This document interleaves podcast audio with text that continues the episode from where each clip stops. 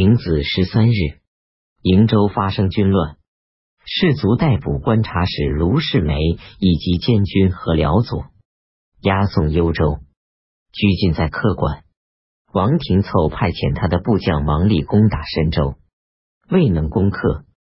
丁丑十四日，唐穆宗下诏，命令魏博、恒海、昭义、河东、义武等镇军队派兵。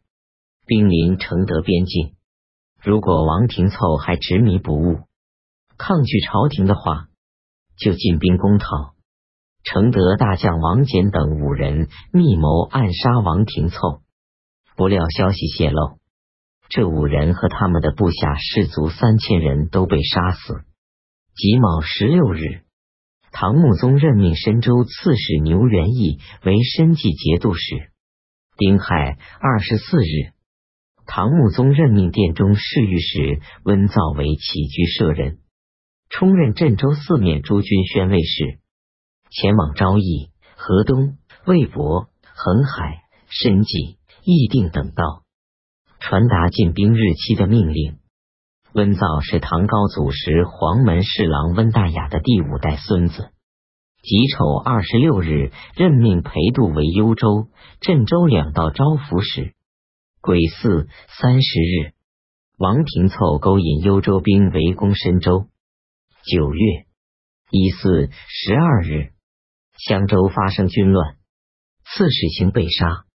吐蕃国派遣礼部尚书论那罗来唐朝，请求缔结会盟条约。庚戌十七日，唐穆宗任命大理卿刘元鼎为吐蕃会盟使。壬子十九日。朱克融出兵焚烧掠夺益州、涞水、遂城、满城。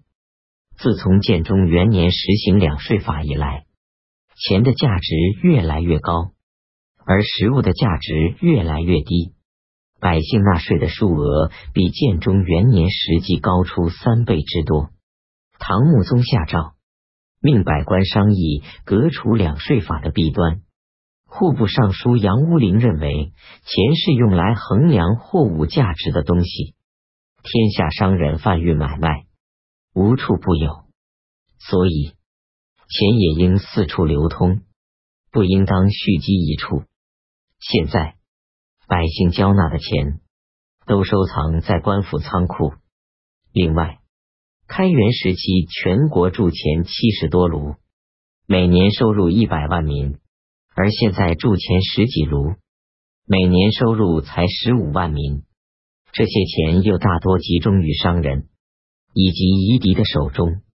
还有大历年以前，资清、太原、魏博商品交易兼用钱和铅、铁；岭南则兼用金银、丹砂、象牙。现在都统一用钱，这样一来。钱的价值怎么能不高？而食物的价值又怎么能不低呢？现在应当下令全国纳税的人都交纳粮食和布帛，增加铸钱而禁止蓄积，以及钱流出塞外。如果这样，钱就会逐渐多起来。朝廷采纳杨乌林的建议，下令以后两税都交纳布、丝和丝棉。唯独盐酒专卖仍然用钱。冬季十月丙寅初三，唐穆宗任命盐铁转运使、刑部尚书王波为中书侍郎，同平章事，仍兼盐铁转运使。王波担任宰相，专门阿谀奉迎皇上，很少谈论朝廷安危。唐穆宗任命裴度为镇州四面行营都招讨使，左领军大将军杜叔良由于善于巴结当朝权贵，得到提拔。这时，幽州、镇州的兵力正处于强盛，诸道出兵讨伐的军队都不敢进攻。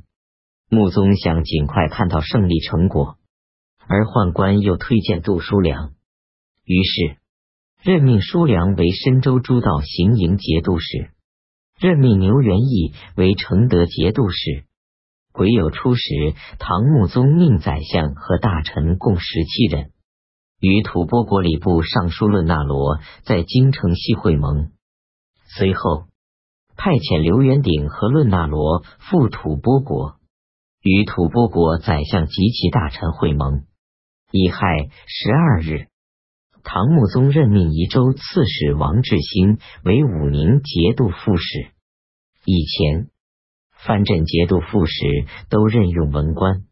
穆宗听说志兴有勇有谋，想调他到河北前线，所以。用这个职务表示对他的恩宠。